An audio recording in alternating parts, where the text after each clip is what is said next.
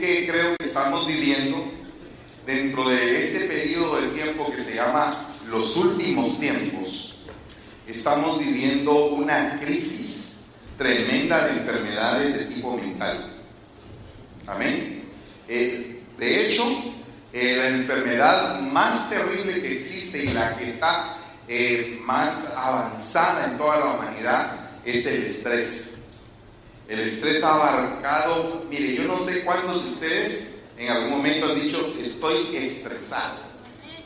Pero la realidad es que esa no es la condición que tendría que tener un hijo de Dios por las situaciones de la vida y entonces nos cargamos.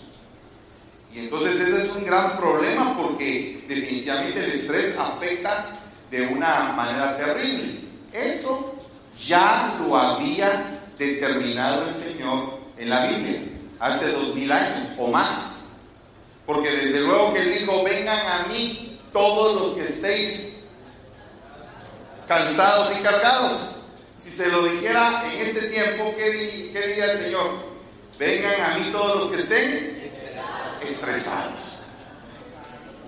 Es lo mismo, es exactamente el mismo problema, solo que eh, ahora los médicos le han puesto una, eh, un, concepto donde engloba ese problema. Yo no sé cuántos de ustedes han visto personas que son bipolares. Días están bien y días están mal.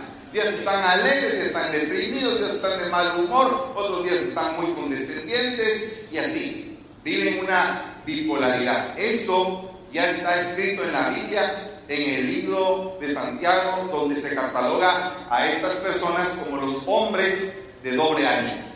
Amén. O sea que ya existía la enfermedad hace mucho tiempo, pero ahora le pusieron un concepto.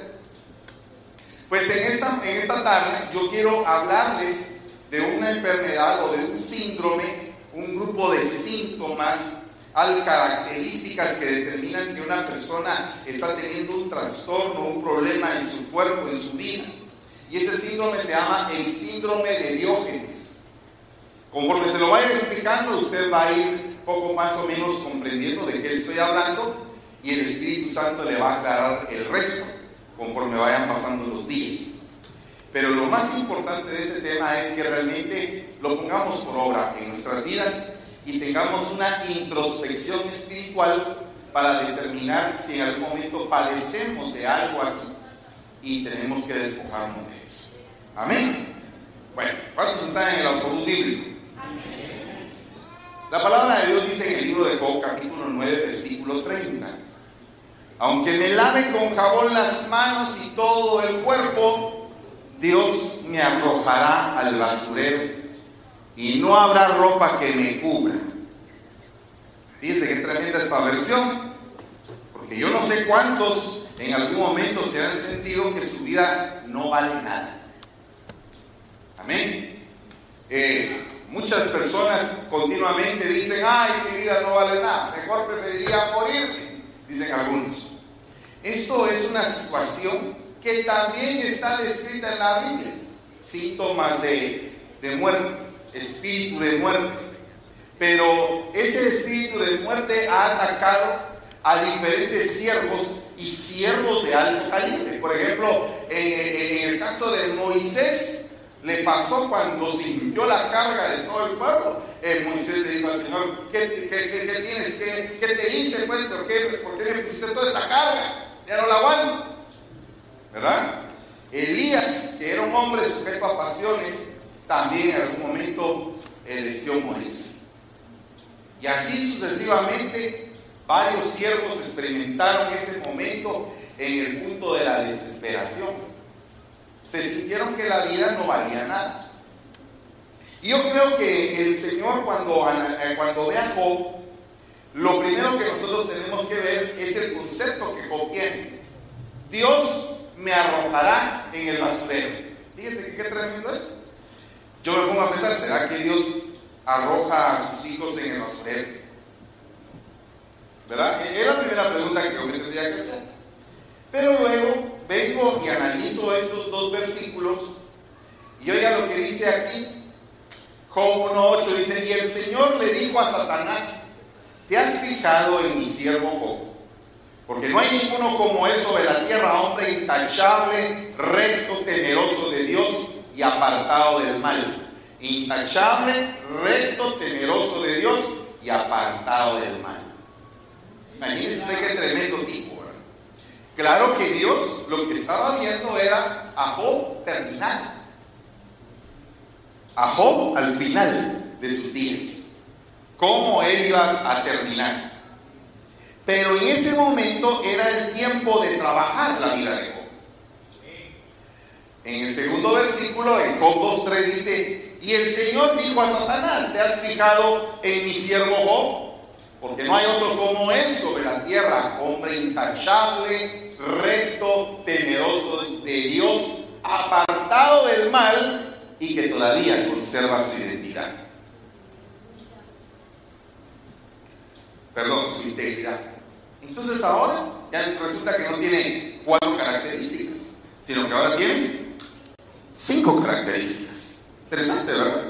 Pero la quinta característica es conservar la integridad, conservar la pureza, conservar la templanza, la firmeza en medio del desastre. Ahora, hay que ver por qué llegó al desastre, ¿verdad? Hay que ver quién lo llevó al desastre, quién autorizó el desastre. Porque quien lo llevó al desastre fue Satanás, más quien autorizó que se hiciera ese desastre fue el Señor. En ese pedazo, para que el, el, el, corazón de Job fuera probado, la vida de Job fuera probada, y en un momento en que Job dijo esto, pero él sabe el camino que estoy tomando. Cuando me haya probado, yo saldré como el oro. Amén. Póngase a pensar que cuando uno va a purificar el oro, Rafita, ¿dónde está? Rafita, ven acá, vas a predicar ahorita. Aleluya. Va, mira, eh, Rafita es un, un, joyero que normalmente trabaja con el oro. ¿Cómo haces tú para purificar el oro y qué pasa cuando estás purificando el oro? Eh, cuando se está purificando el oro, eh, por lo general se usa ácido. Y dentro del oro, el ácido, eh, sale una especie de verde contaminado, el oro. Eso, eso se, se mira lo verde porque el ácido se está comiendo toda la impureza del oro. Verá, ¿y eso verde cómo se le llama? ¿O no tiene un nombre? Eh, se le llama purifica, purificación del oro, se le llama. Pero lo, el sucio es la escoria. Ok, la escoria. O sea, se limpia el oro y sale la basura del oro, así es. Amén, así es. Y mientras más lo vayas quemando y purificando, Eh, ¿va tomando más valor? ¿O Sí, cuando el oro es purificado se va, se va haciendo de un quilate que se, es un quilate de 24 quilates que queda oro puro. 24 quilates es oro puro, como 24 ancianos, como 12 por 2. Amén. Va, fíjese. Interesante eso. Gracias, Dios te bendiga. En la versión Castilla dice el mismo versículo. Me hundirás aún más en la basura hasta que mi propia ropa me asqueara. Eso es lo que está diciendo Job. O sea, pero al final saldré como el oro. O sea que dentro de la vida de Job había una esperanza. Que ese momento en que él estaba en la basura, estaba en el desastre, era precisamente eso, un momento. Pero no iba a ser todo el tiempo. Lo que te quiero decir, amado hermano y hermana, es que el momento de desesperación, de angustia, de problema, de enfermedad que estás viviendo es precisamente eso. Un momento, pero no es todo el tiempo. Tú vas a salir de ese lugar y cuando salgas vas a ser sacado como el oro, cada vez más puro. ¿Cuántos dicen a eso un tremendo amén? Pero ese amén es la certeza con fe. creyendo firmemente que Dios te va a arrancar de ese lugar y te va a sacar de ese foso de la desesperación y te va a llevar bien limpio al siguiente nivel, donde en ese nivel van a haber otras pruebas, pero de esas pruebas vas a salir cada vez más puro hasta que toda la escoria que hay en tu vida y en la mía se acabe y quedemos puros como el oro, bien limpio, bien de alto quilataje. Así es como nos quiere Dios. ¿Cuántos dicen amén todavía? Entonces, oiga lo que le quiero decir. Había un hombre que se llamaba Diógenes. Y este hombre vivía en Grecia. Vivía en una tinaja. Vivía casi de una manera paupérrima, de una manera pobre, miserable y rodeado de, de perros. Pero este hombre, aparte de que vivía de esa manera, era un discípulo de Sócrates uno de los grandes filósofos griegos. En aquel entonces se estaban fundando diferentes escuelas de filosofía. Y entonces cuando se empezaron a querer fundar estas escuelas de filosofía, este hombre, Diógenes, se convirtió en el padre de una escuela filosófica. O en el fundador de una escuela filosófica que se llamaba la escuela de los cínicos. Fíjense, pues. Cínico es un término que se deriva de la palabra griega kinos o koum, que en griego significa perro. O sea, cínico significa perro. Amén. Y dice acá, eh, persona que miente, que realiza actos con descaro, sin ocultar ni sentir vergüenza. También se aplica a personas que actúan con falsedad en sus acciones o en sus dichos. Además se emplea para calificar las sonrisas poco sinceras de las personas y se las denomina como sonrisa cínica. Los individuos cínicos generan desconfianza en el resto de las personas debido a que se espera que actúen de forma poco clara. Los cínicos actúan sin importarle lo que el resto de las personas piensen de ellos o de sus acciones. El cínico se destaca por su desvergüenza y por elegir llevar un modo de vida que puede escandalizar al resto de la sociedad. Eso es lo que dice el diccionario acerca de los cínicos. Amén. No se me quede callado. Yo no estoy enojado con usted. Estoy contando. Otra acepción de cínico es la que se asocia a la escuela filosófica griega. Esta escuela de filosofía se denomina cínica.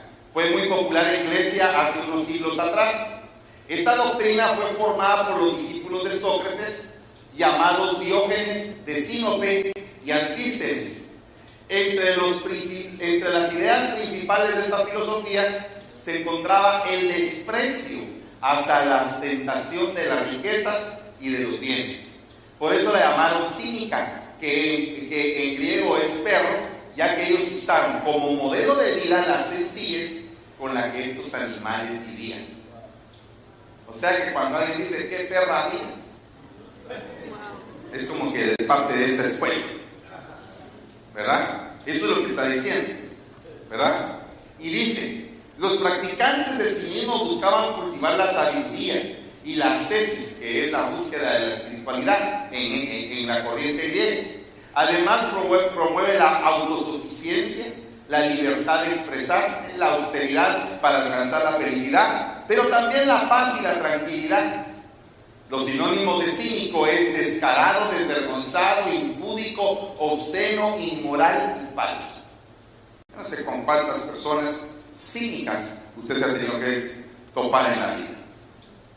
Pero lo más tremendo de esto es que esta influencia, este tipo de características, eh, se han vuelto en este tiempo las características de un síndrome que se llama el síndrome de Diógenes. El síndrome de Diógenes, que también se le llama el síndrome de los hermanos Coiner, es lo que nosotros en la televisión hemos visto como los acumuladores. Amén. Como los acumuladores. Los hermanos Collier eran dos eh, hermanos que venían de una familia tan adinerada que les habían dejado un fideicomiso que los mantenía durante toda su vida. Entonces ellos se dedicaron a estudiar primero, uno se convirtió en ingeniero y el otro creo, no estoy seguro, en licenciado. Usted puede buscarlo, la historia de los hermanos Coyle en Google, ahí, ahí le va a aparecer. Y entonces resulta que estos hermanos, como no tenían mayor cosa ni mayor ambición en la vida ni nada, empezaron a vivir solos en su casa y empezaron leyendo el periódico y cuando leían el periódico lo tiraban y lo dejaban ahí, después leían otro periódico, lo dejaban ahí, después otro periódico, entonces empezaron a pedir suscripciones en todos los periódicos y empezaron a leer todos los periódicos y de repente empezaron a coleccionar libros y después de coleccionar libros empezaron a coleccionar baratijas, después antigüedades, después todo esto y empezó la casa a llenarse de basura. A llenarse de basura. Pero llegó a llenarse de tal manera la casa de basura que hubo un momento en que parte de lo que había ahí se derrumbó y cayó encima de uno de los hermanos y lo aplastó.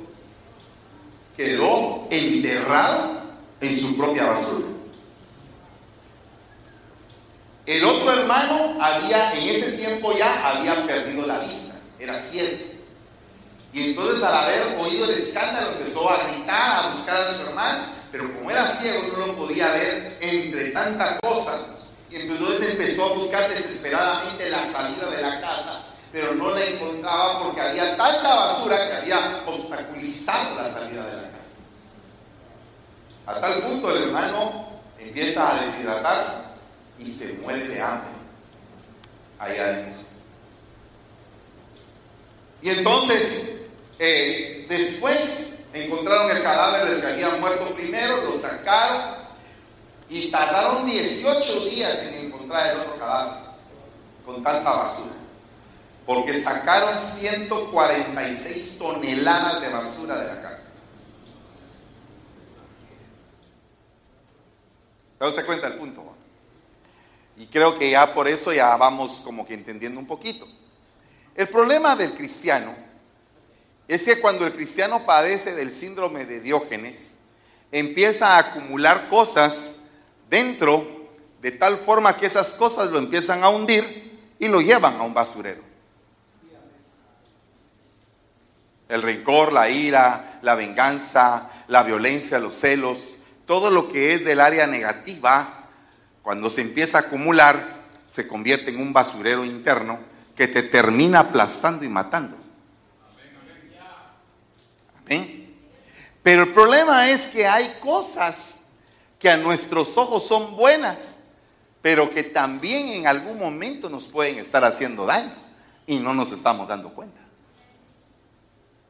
O sea que parte de la vida es aprender a desechar. ¿Qué quiere decir con esto, hermano? Que vaya a limpiar su casa, eso es lo que le estoy diciendo. Primero, vaya a limpiar su casa y es una orden de parte de Dios. Vaya a ver lo que no sirve y haga una limpieza total y deje su casa fresca, porque muchas de las cargas que usted está viviendo en casa es porque no ha limpiado su casa. Amén. Ay, hermano, me ofendió. Perdóneme. Le ruego que me perdone. ¿Ok? No quiero ofender a nadie, pero sí necesito decirle las cosas que el Señor me pone que le diga.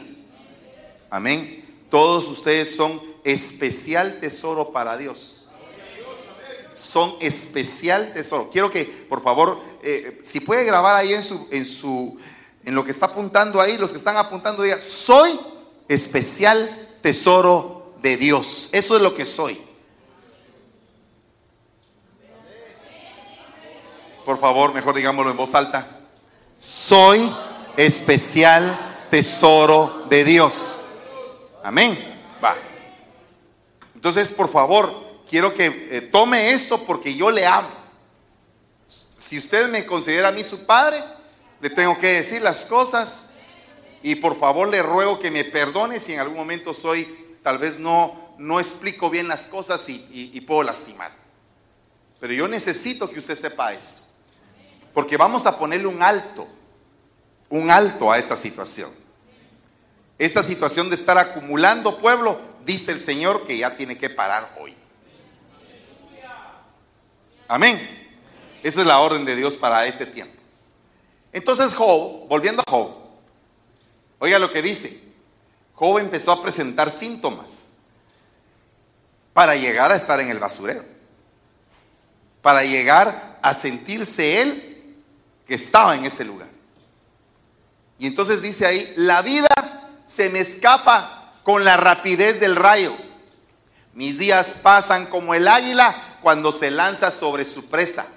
El tiempo es como un barco que se pierde en la distancia y yo aquí estoy sin saber lo que es la felicidad. A veces pienso en olvidarlo todo, en cambiar de actitud y sonreír. Pero me asusto de tanto sufrimiento, pues sé bien que ante Dios no resulto inocente. Y si Él me considera culpable, ¿qué caso tiene de seguir luchando? Yo no sé cuántos en algún momento se identifican con, esos versículos, pero si están en la Biblia, en algún momento de, de nuestra vida pasamos por un momento así, valga la redundancia, por una situación de esta categoría, de este tamaño de problema. Y esta situación tiene puertas por donde la persona puede entrar y, quedarse varada por un montón de tiempo sin poder salir de ahí, atrapado dentro de su propia basura, sin saber que tiene que sacarla. Lo voy a decir de esta manera, su casa tiene un sanitario. Si en el sanitario se le va el agua, Dios mío, es un gran problema. Es una gran contaminación. Solo con el agua que se vaya. De igual manera, si en su vida se aparta la palabra de Dios, usted no tiene un desagüe cómo poder sacar eso que tiene acumulado. Pero una vez Dios te da su palabra y te dice, hijo mío, atiende mis palabras, escucha mis consejos, pon en marcha lo que te estoy diciendo. Entonces tú tienes el poder y la habilitación y la autoridad de parte de Dios para poder limpiar tu vida y para poder ser sanado y para poder llegar a la dimensión que Dios te está presentando. ¿Cuántos dicen amén a eso? Oiga entonces, las puertas. Concepto erróneo de la vida. Esa es una de las puertas. Ay, yo no sirvo para nada, yo no aguanto, yo no sé, mi vida, aquí estoy pasándola. Eso no es tu vida. Tú eres un instrumento útil en las manos de Dios. Aunque todo el mundo diga que eres inútil, tú eres útil. Tú eres útil, tú eres bendecido. La mano poderosa de Dios está sobre tu cabeza. Él te salió al encuentro. Él cambió tu vida, limpió tu corazón, cambió tu mente. Está Él continuamente pendiente de ministrarte. Te llevó a un bautismo en agua, te llevó a un bautismo en el Espíritu, te ha entregado dones, has producido frutos. O sea, tú no eres estéril, tú eres fructífero. O sea que tienes que tener un concepto correcto de tu vida. El diablo lo que te quiere decir es no sirves para nada. Mira, Dios te metió en este basurero, nada que ver. Dios lo que quiere es que del mismo eh, basurero, con mano poderosa, Él te va a sacar. Pero te va a sacar limpio de todo tipo de escoria que, te has, que se ha introducido dentro, dentro de tu corazón y dentro de tu vida. Otra cosa es el sentido equivocado del tiempo. El tiempo es como un barco, sentido equivocado del tiempo.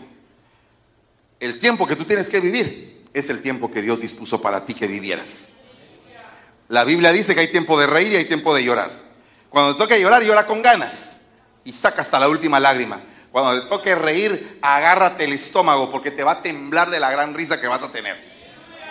Hay tiempo para surcir y hay tiempo para romper. Hay tiempo para tirar y tiempo para recoger. ¿Verdad? Entonces hay tiempo para todo. Cuando tú te metes en el tiempo y en el reloj de Dios, todas las cosas empiezan a, concatenarse, todo se empieza a sincronizar y entonces la ecuación de Dios se hace realidad en tu vida y las cosas empiezan a salir. Ya no como tú quieres, porque tú le rendiste tu voluntad al rey y entonces él te está diciendo, yo tengo tu vida en mis manos y yo hago contigo lo que yo quiero. Cuando tú eras joven, Pedro, hacías lo que se te daba la gana, pero ahora, cuando seas viejo, otro te va a ceñir y te va a llevar a donde tú no quieres pero en ese lugar te vas a, vas a ser entregado y en ese lugar vas a entregar tu vida por mí, Pedro.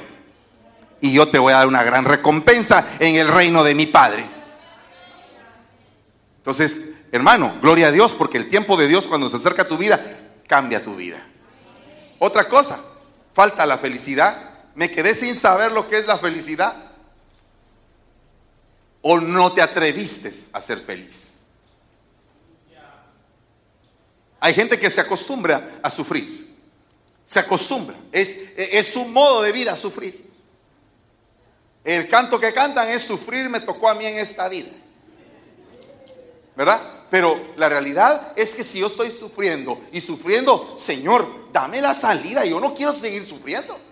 Porque un hábito, un hábito se vuelve una costumbre, una costumbre, una tradición. Una tradición se vuelve una cultura. Cuando ya es tradición, tú estás heredando tu sufrimiento a tus hijos. Porque ya le estás, ya es una tradición en la familia que todos sufren momento. Yo, yo detengo eso en el nombre de Jesús. Paramos con eso en el nombre de Jesús. Nosotros no vamos a volver el sufrimiento una costumbre. Al contrario, tampoco vamos a predicar para de sufrir. Sino que lo que vamos a decir es que cada sufrimiento que vivamos se va a convertir en gozo. En gozo inquebrantable e inigualable delante del Señor. Él va a cambiar nuestra tristeza en alegría. Amén. ¿Cuántos dicen eso? ¿Cuántos creen que pueden cambiar su tristeza en alegría? Mire, ¿cuántos creen que realmente le pueden quitar el valor al sufrimiento que están teniendo y empezarse a sentir felices de la vida que tienen? Es que tienes que tirar eso a la basura. No estés acumulando sufrimiento.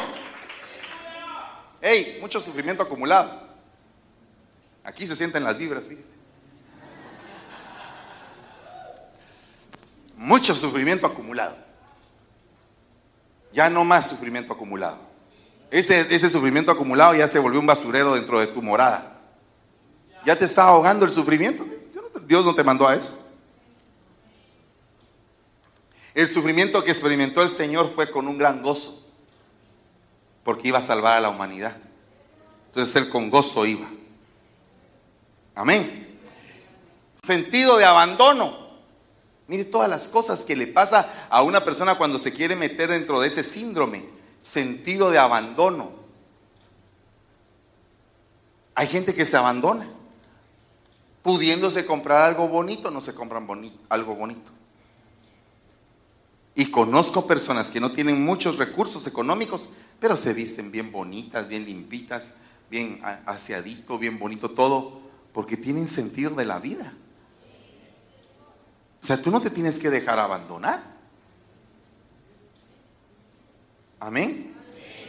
Y cuando me abandonan,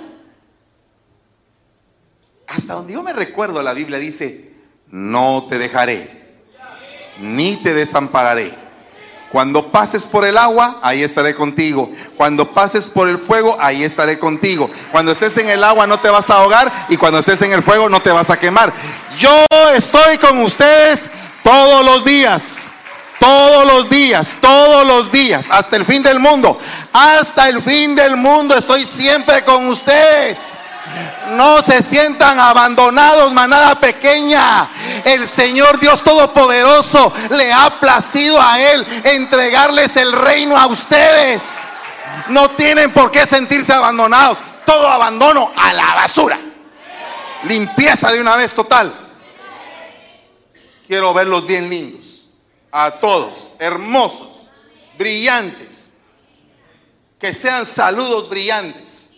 Que sean tomadas de la mano brillantes. Pláticas brillantes. Todo brillante en esta iglesia. Porque somos hijos de luz. Y los hijos de luz brillamos. Brillamos. Amén.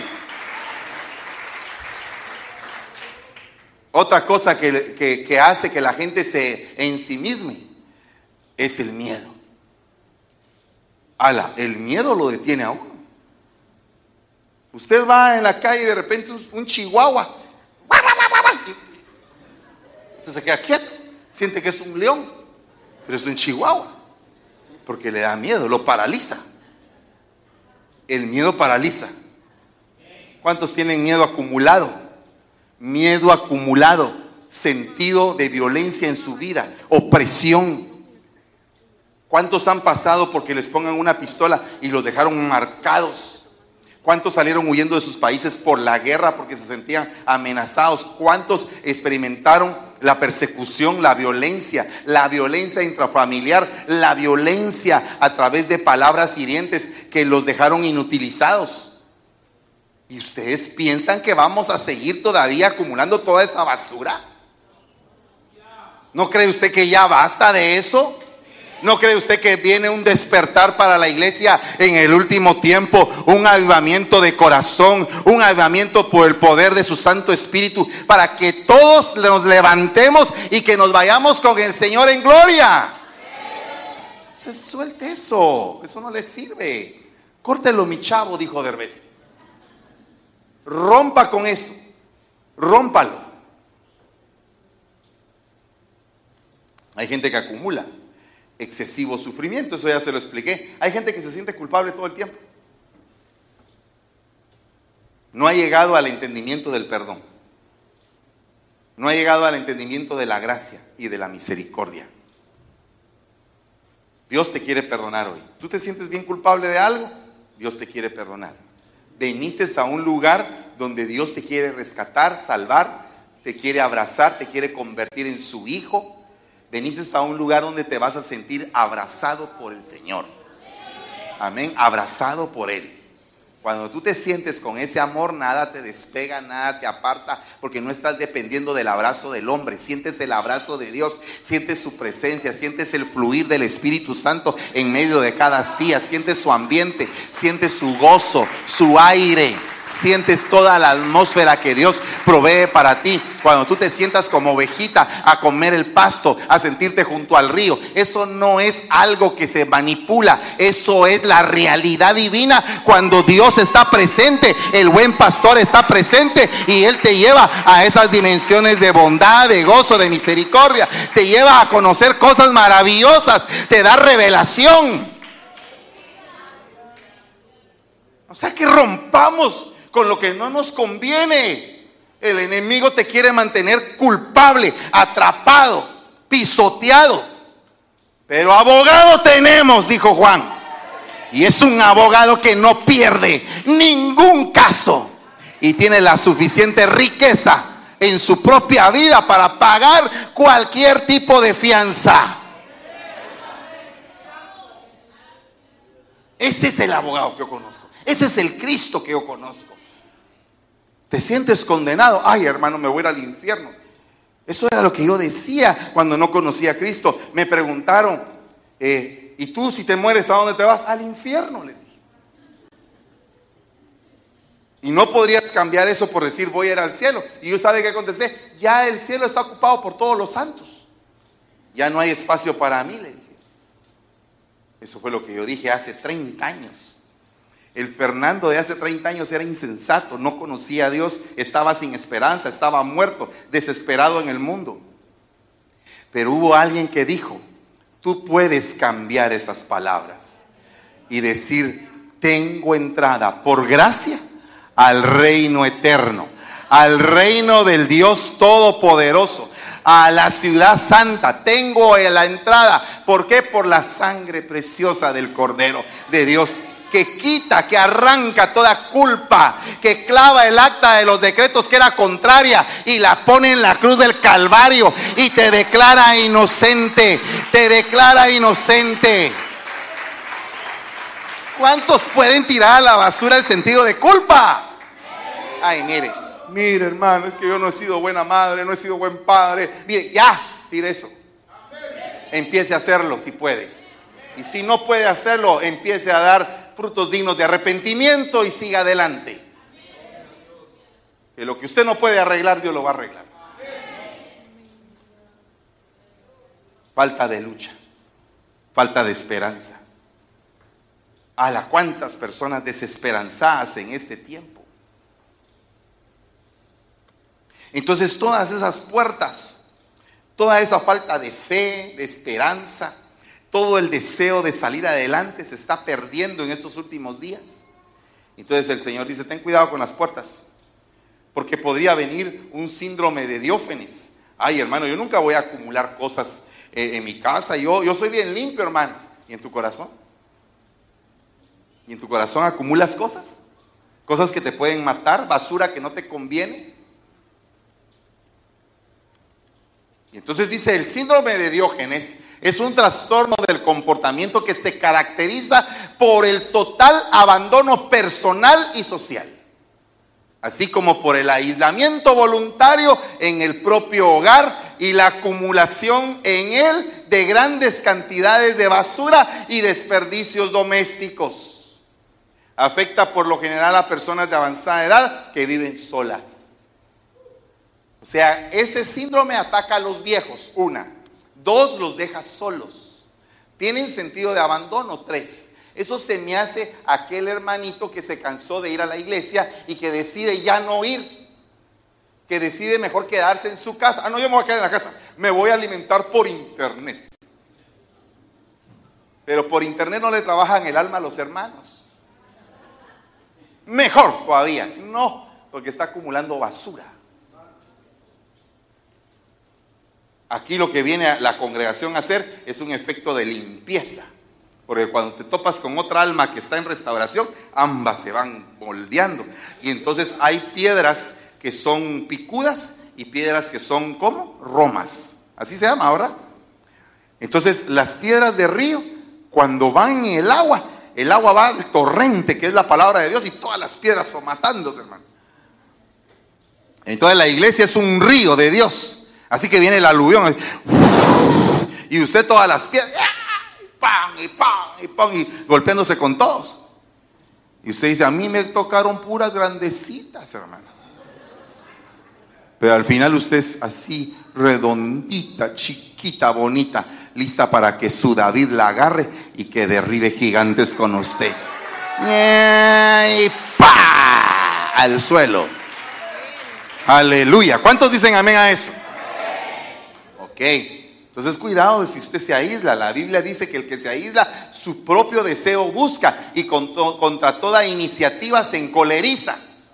Pues nada de estar pensando ahí que tiene usted así eh, cositas voladoras así en la cabeza que yo mejor yo no voy a la iglesia. A mí en esta iglesia no me aman. Si usted no vino aquí específicamente para que lo traten bien, no vino a eso.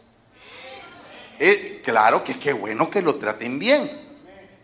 Tampoco estoy diciendo, ay, aquí lo vienen a uno a tratar mal. No, lo que estoy diciendo es que esa no es la prioridad. No es la prioridad número uno por la que usted vino. La prioridad número uno por la que usted vino es porque quiere tener un encuentro con el Señor.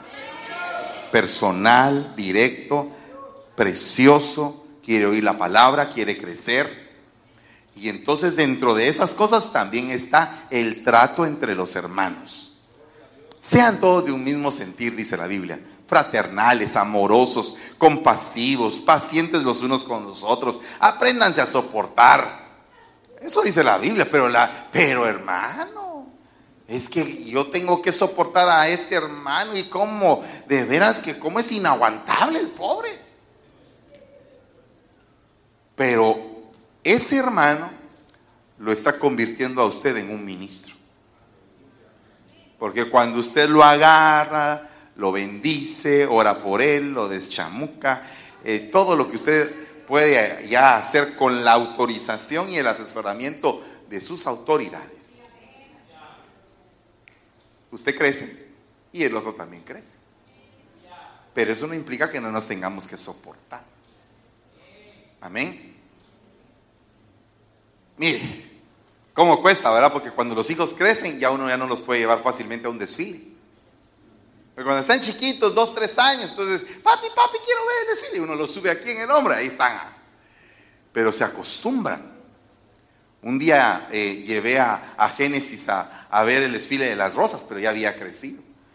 Y ella otra vez con lo mismo, ¿verdad? Ahí en Pasadena, papi, papi, cargame. Y ya cuando la cargué, ya y el desfile de las rosas, para carroza por carroza, yo las contaba, Padre bendito, la tribulación. Ya, no era, ya no era la chiquita, había crecido. hay que, hay que ya enseñarles a caminar. Hay gente que retiene tanto a sus hijos que los inutiliza. Esos hermanos Coyle, lo que pasó fue que sus papás tenían tanto dinero que los inutilizaron hasta que su propia basura los mató. O sea, no es bueno darles todo, porque si no ellos pierden el sentido de lucha. ¿Cuántos dicen amén? Mire, qué terrible, ¿verdad? Lo más terrible sería que su casa esté tomando esa apariencia. Hoy en la mañana estaba contando un testimonio eh, bien... Eh, el Señor me hizo recordar ese momento porque mi papá, de alguna manera, tenía eh, síntomas de acumulador, ya cuando estaba con mamá. Entonces iba en la calle, que miraba una tuerca, la agarraba y la iba a meter a una cajita. No sé para qué le iba a servir la tuerca, pero tenía un montón de tuercas, tornillos y de todo ahí, pero era una cantidad. Entonces mi mamá lo que hacía era, él acumulaba y mi mamá limpiaba. Entonces él ah, medio acumulaba y cuando mi mamá miraba que podía tirar algo sin que él se diera cuenta, iba sacando. Pero eran y montones de cosas que sacaba. Y él iba metiendo y ella iba sacando. Pero se separaron. Y de repente cuando yo llegué, cuando él falleció y teníamos que limpiar la casa con mi esposa.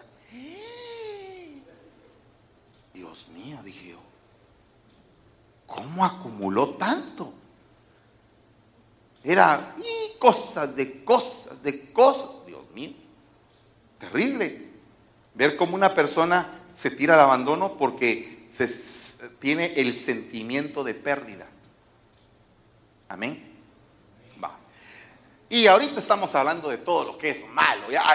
algunos ya están pensando, voy a ir a limpiar mi casa. Esto es palabra de Dios tengo que ir a limpiar. Ya, ya sé aquellos calcetines que se van solos a la lavadora y brincan. Ya sé, eso, eso voy a ir a limpiar. Y, usted está haciendo un montón de, conjeturas en su mente porque usted es una persona muy diligente, yo lo sé. Usted rápido ya está tomando esto y ya dice, pero eh, tirar, tirar basura, tirar basura es una cosa. Ahora, tirar lo que uno aprecia, eso es otra. Porque lo que uno aprecia, aunque sea basura para uno, uno no lo ve como basura. Uno lo ve como algo muy valioso. Uno dice, no, yo esto no. Mire, si yo voy a su casa, con así, con autoridad celestial, y entro, como entró el hermano Neto allá a mi casa, hermano. Ala, ese hermano, cuando todavía el evangelio era, pero, cosa, cosa más grande de la vida, chico. Ah, yo me recuerdo. Iba él con su Biblia. ¿Alguien tiene una Biblia de mano? Ya no tienen Biblias de mano. Ahí, tráemela aquí, solamente para hacer el, drama, para que la gente crea lo que le estoy hablando. Así iba el hermano Neto. Pero aquí en la Biblia, aunque usted no lo crea, llevaba un machete, fíjese. Chiquito, así como de tamaño. Eh, eh, iba bien armado, machete, eh, iba con su cosita de vino, su pan, su aceite, eh, eh, iba dispuesto a Santa Cena, a unción, miren, no le faltaba nada. Iba totalmente equipado, un siervo así como, como cuando Terminator va a la guerra, ahora ahí con su metralladora y todo el asunto, así. Iba presentando y tocó. buenas tardes. buenas tardes, hermano. Soy el hermano. No le digo el nombre. Pero le decían Neto. Soy el hermano Neto, hermano, aleluya. Bienvenido, hermano Neto, pase adelante. Entonces, en la, en la sala de la casa, eh, hermano, siéntese. No, yo no me vengo a sentar. Yo vengo a hacer la obra de Dios. Amén, hermano, quiere que oremos. Yo ya estaba dispuesto a hincarme y todo. Yo siento aquí una cosa fea. ¿Qué está sintiendo el hermano Neto? Aquí huele a ídolo. Déjeme entrar a su casa. Y no, déjeme, ya voy. Ya iba al segundo cuarto, tercer cuarto. Cuando llega, como mi familia era católica, eh, eh, esto no significa la otra cosa, sino que católica. ¿Qué es esto, hermano? Eh, un altar Esto le ofende terriblemente a Dios, hermano. La sangre de Cristo. Agarra al niño Dios. Así le decían en mi casa. Saca el machete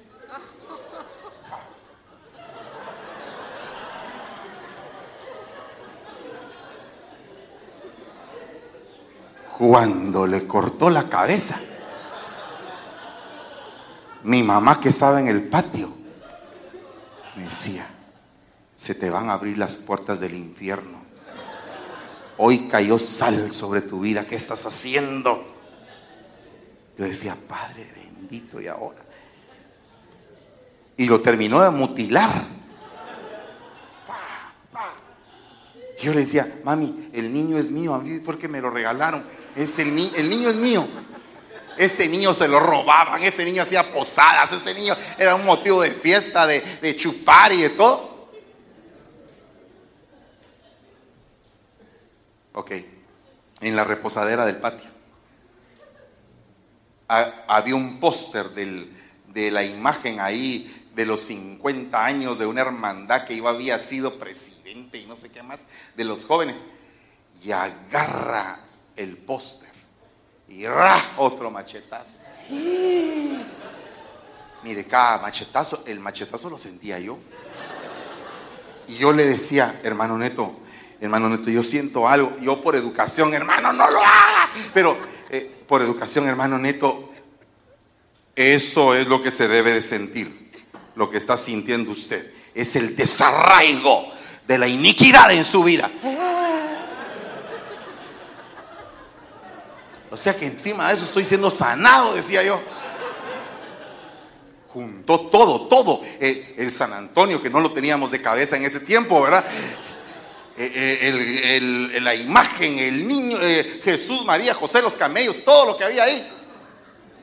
Todo lo sacó y lo puso en el patio. Y hasta fósforos llevaba, hermano. Ese hermano creo que era la Inquisición.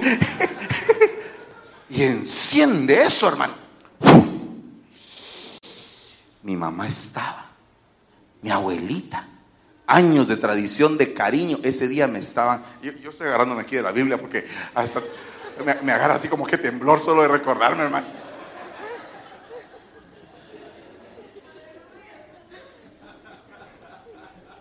Y todo quedó hecho cenizas. Aleluya. Eso me costó 21 años convertir a mi madre al Evangelio. Porque el Evangelio es cierto que hay que descontaminar, pero hay que saber hacerlo. Porque puede ser que en la descontaminada hieras a alguien y no te das cuenta.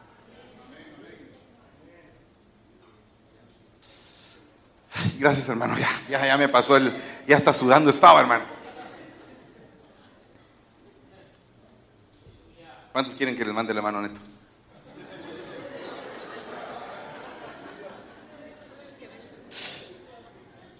Ala, delicado, ¿verdad, hermano?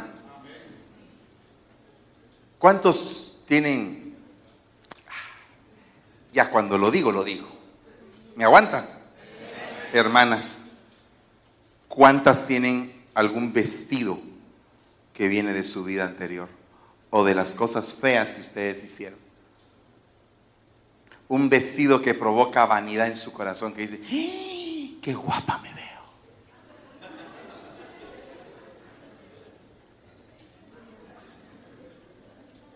Ese es, ese es el vestido de la vanidad. Yo no estoy en contra ni del pantalón, ni de No, yo estoy hablándole de su corazón. Que es lo que para usted es basura. Pero el problema no es lo que usted ya consideró como basura. El problema es lo que todavía aprecia y que es basura.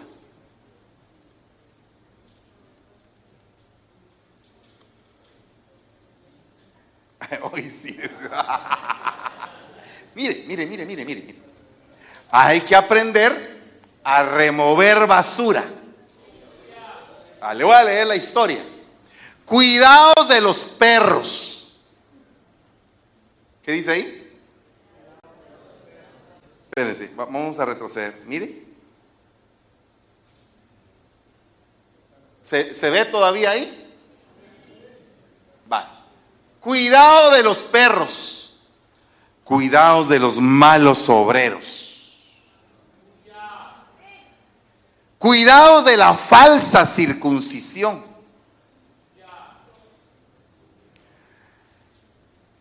Porque nosotros somos la verdadera circuncisión, que adoramos en el Espíritu de Dios y nos gloriamos en Cristo Jesús, no poniendo la confianza en la carne.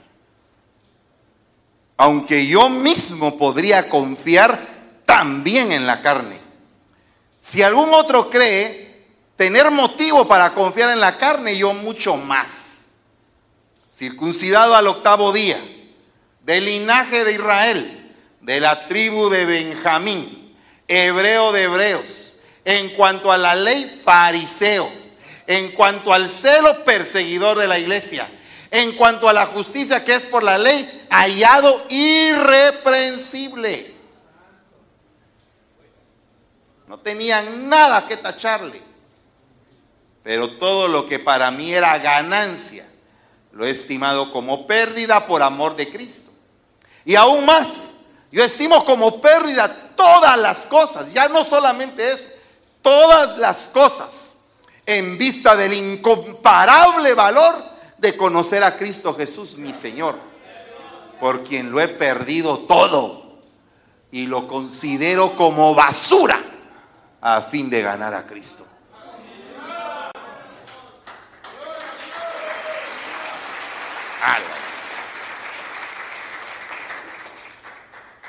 Qué serio está eso.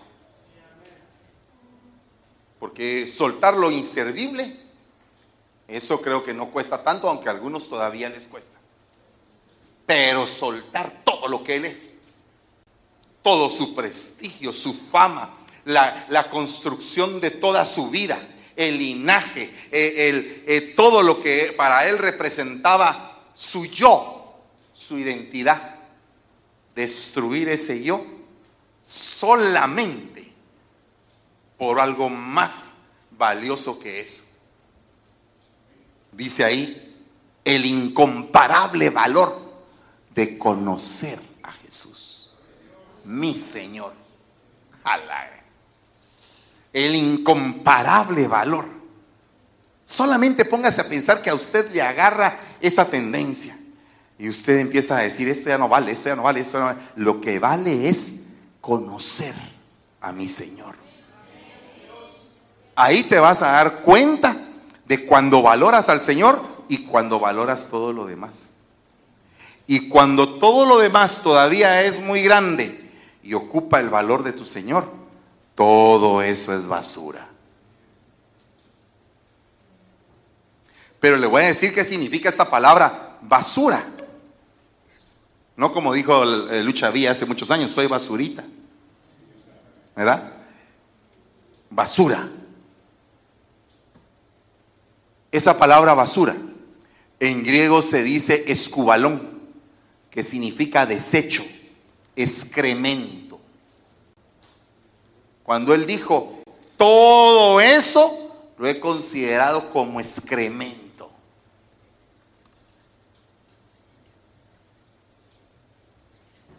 Delicado. También esa palabra basura significa las sobras de una fiesta, lo que se tira de la mesa, lo que es arrojado a los perros, lo que está hecho trizas. Y entonces dice aquí, los judaizantes contaban a los cristianos gentiles como perros, en tanto que ellos estaban sentados en el banquete de Dios. El apóstol Pablo invirtiendo la imagen, cuenta las ordenanzas judías como basura de la que se alimentan los perros que la defienden.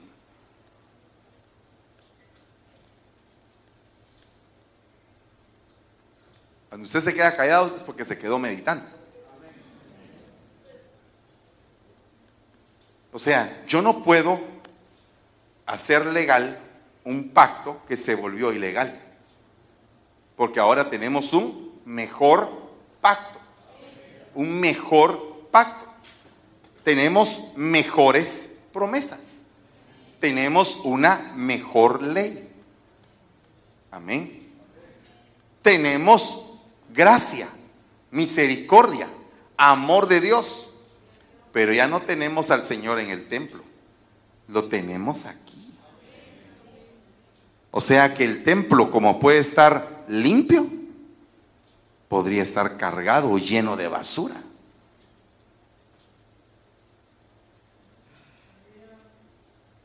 ¿De qué me sirve a mí llenarme de ritos judaicos si tengo mi vida hecha una basura? O tengo mi casa, mi morada llena de basura. Si para tener la casa llena de basura de nada te sirve ser ministro, ser oveja, ser servidor, ser anciano, ser lo que sea. No sirve porque el mismo Pablo dice, a mí no me sirvió nada de eso. No me sirvieron los títulos, no me sirvió lo que la gente opinaba, no me sirvió la ley, no me sirvió nada. Todo eso es basura en comparación con el conocimiento del Señor. O sea, tú estás aquí para conocer del Señor. That's it. Eso es todo. No hay más. Eso es lo suficiente, es lo perfecto y es lo que siempre tú vas a estar sobrado, lleno, rebosante, remecido, apretado cuando tú conoces al Señor. Cuando tú conoces al Señor, tú te conviertes en su casa, su morada. Ahí se olvidaron privilegios, títulos y todo. Ahí eh, tú eres el templo de Dios vivo. Tú eres el templo del Dios vivo. Y el Señor quiere habitar en una casa limpia, santa, no llena de inmundicia. Amén. O sea que este es un tiempo en el cual tenemos que limpiarnos. Considerar como basura incluso aquello que apreciamos.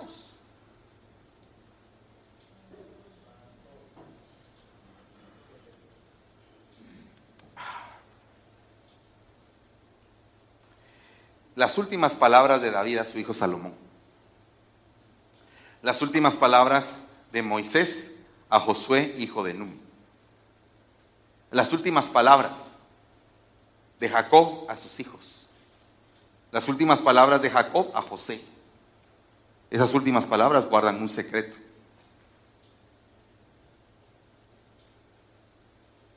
Un secreto de vida. Donde Dios está diciendo, valora la vida que tienes.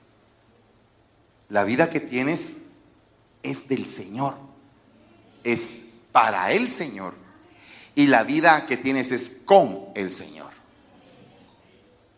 Esa es la vida que tienes. Aquí, en esa vida, no, no, no está intrínsecamente involucrado el pastor, ni los ancianos, ni los hermanos de la iglesia, ni tu familia, ni tu mamá, ni tu papá, ni Pirulí, nadie. En esa vida estás tú y tu rey. Tú y tu rey, nada más. Es una vida tan especial que cuando tú la entiendes y tienes esa intimidad, todos los demás quieren tener lo que tú tienes. Eh, dime cómo es tu amado. Descríbelo para ver si lo podemos buscar también junto contigo. Mi amado es rubio, contado entre diez mil. Es hermoso su voz, sus manos. Ah, ¿y en dónde está? Lo vamos a buscar nosotras también.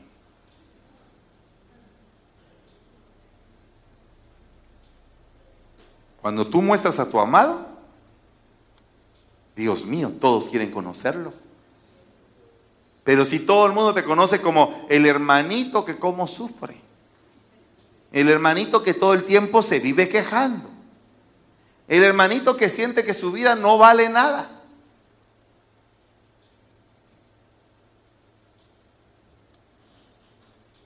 ¿Cuántos quieren aceptar esta palabra, hermanos, en el nombre de Jesús? ¿Me permite seguir? Se me acabó el tiempo. Totalmente se me acabó el tiempo. Ala, pero yo necesito seguir, hermano. Perdóneme. Necesito asentar esto. Ah, pero no pierda tiempo, pues hermano, siga.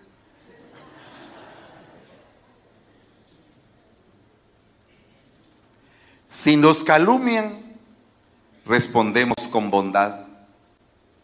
Hemos venido a ser ahora como la basura del mundo como desecho de todos. Basura y desecho nos hiciste en medio de los pueblos. Somos la escoria que va a ser purificada. Entonces viene el Espíritu y hace un análisis a todas las iglesias, a todas, en el final del tiempo.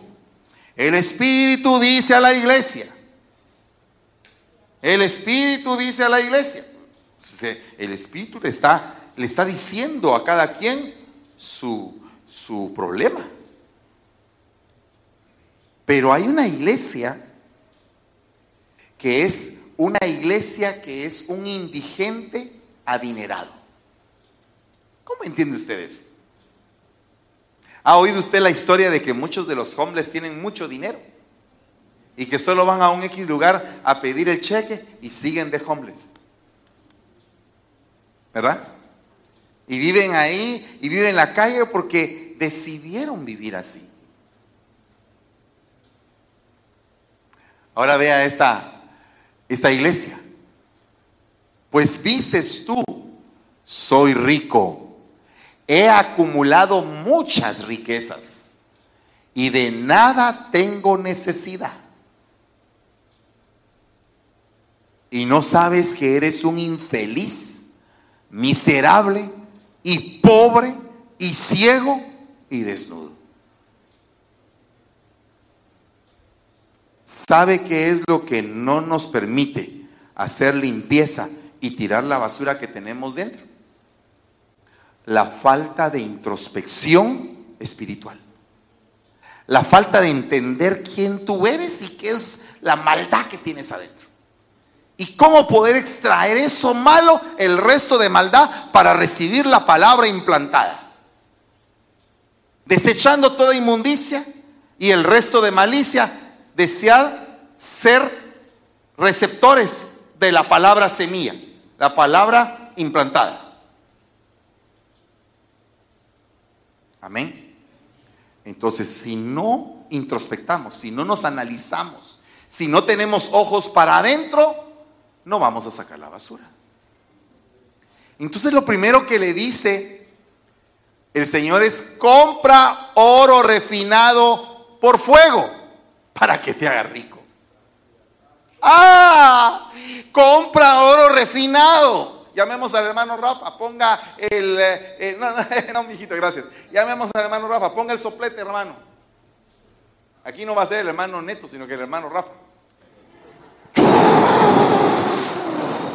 Y a sacar toda la escoria hasta que quede el oro refinado. Lo que te está diciendo el Señor es, adquiere santidad. Adquiere santidad. Para terminar de ser indigente, adquiere santidad porque la santidad es la mayor riqueza. Es la verdadera riqueza. Compra de mí, de mí compra el oro que yo te voy a dar. Eso es lo que está diciendo el Señor. Segundo, vestiduras blancas.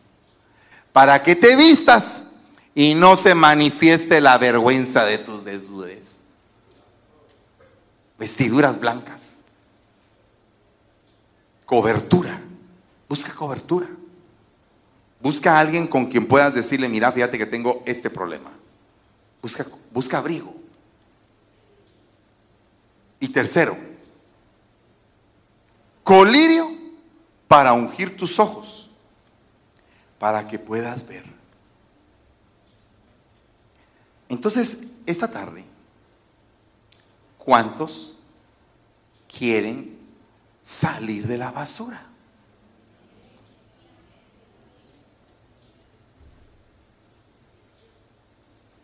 Véngase pues.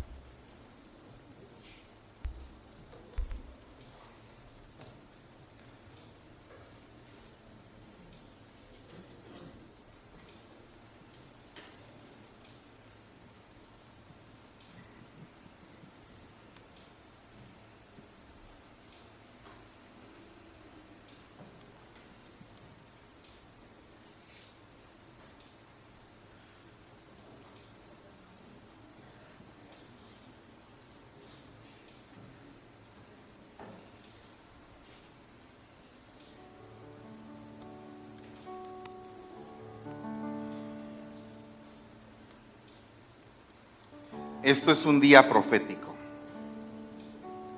Es un tiempo que Dios está marcando para tu vida.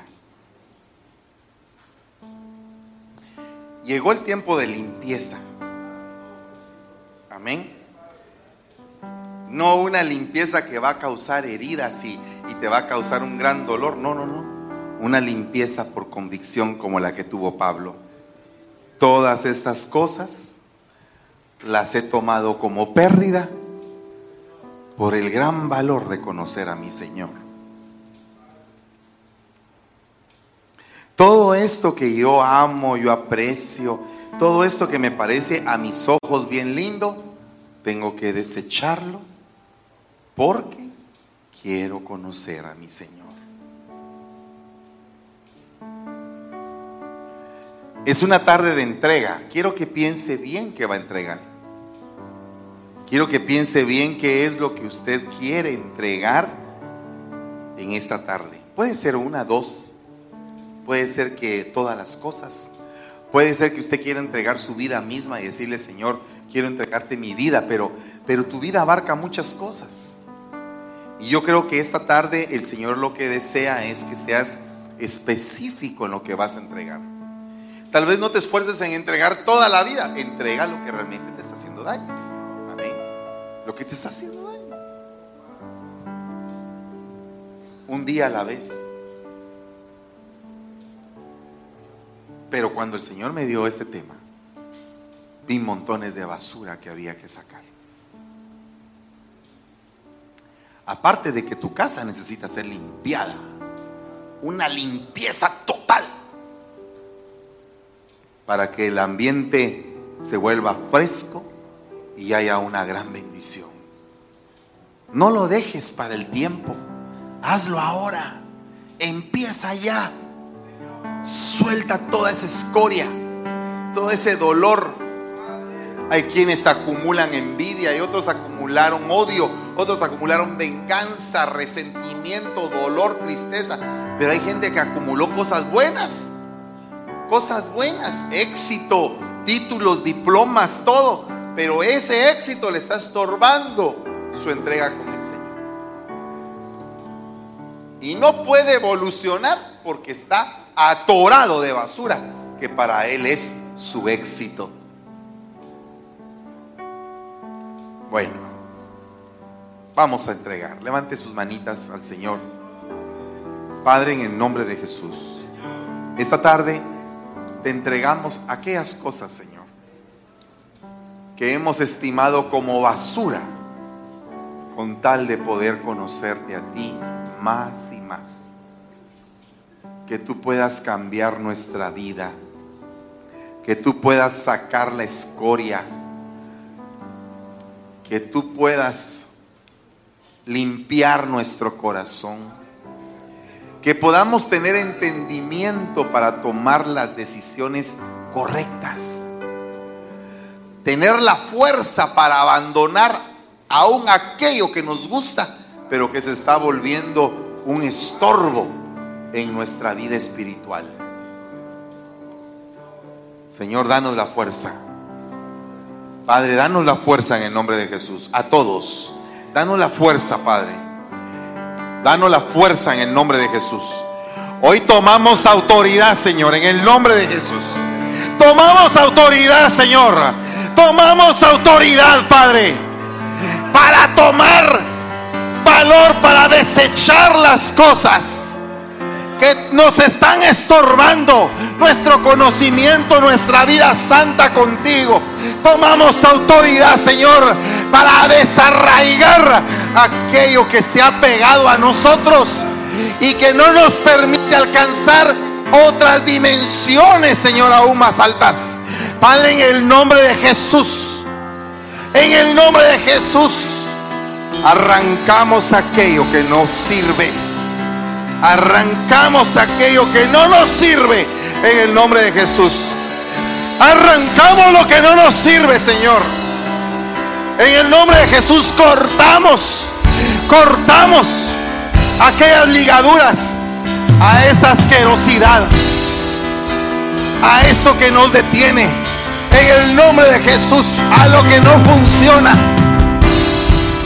a nuestra vida de éxito, a las cosas que consideramos como orgullo, como vanidad. Soltamos eso en el nombre de Jesús. Soltamos eso en el nombre de Jesús. En el nombre poderoso de Jesús. En el nombre de Jesús.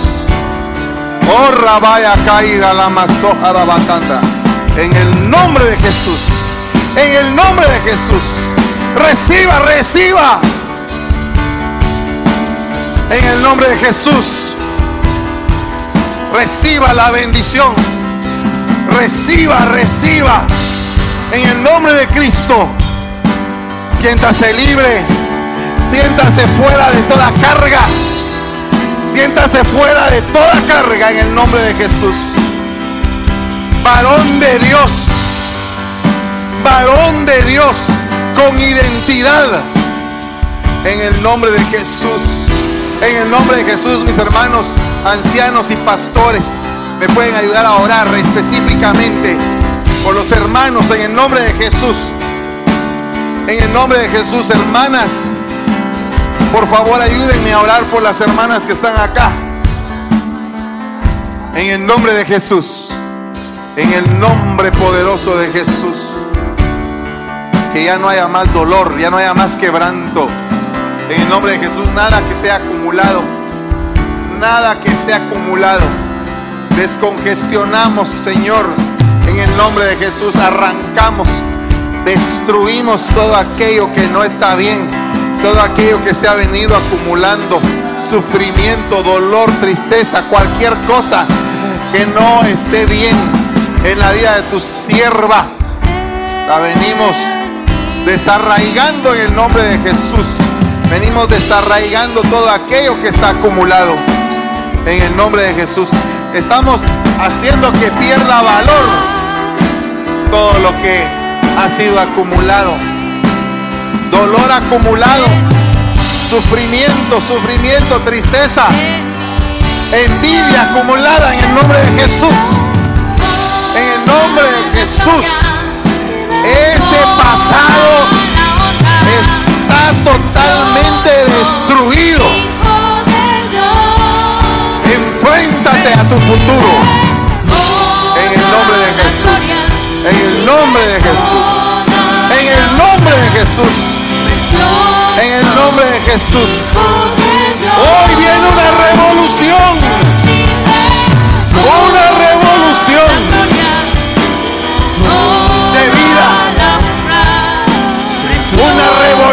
De vida.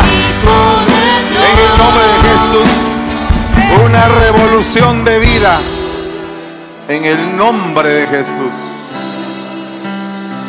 En el nombre poderoso de Jesús. En el nombre de Jesús.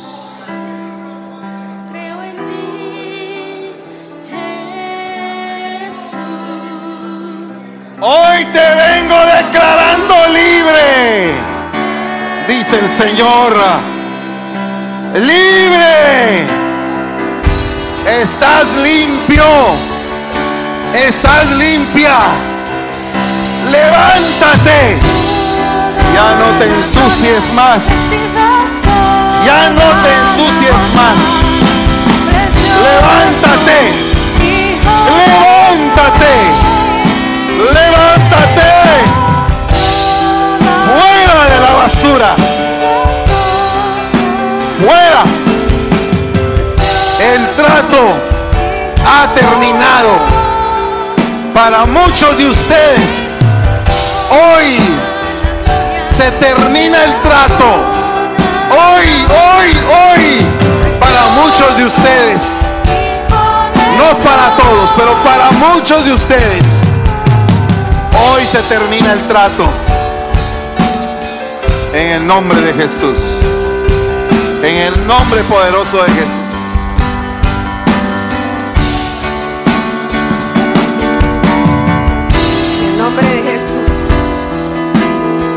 Nombre de Jesús declaramos, Señor, que hoy mismo, Padre, empieza nuestra limpieza, Señor, de nuestro hogar y de, nuestra, de nuestro corazón. En el nombre de Jesús. Gracias te damos, Señor. Gracias, Padre. Gracias, Señor. Gloria a Dios.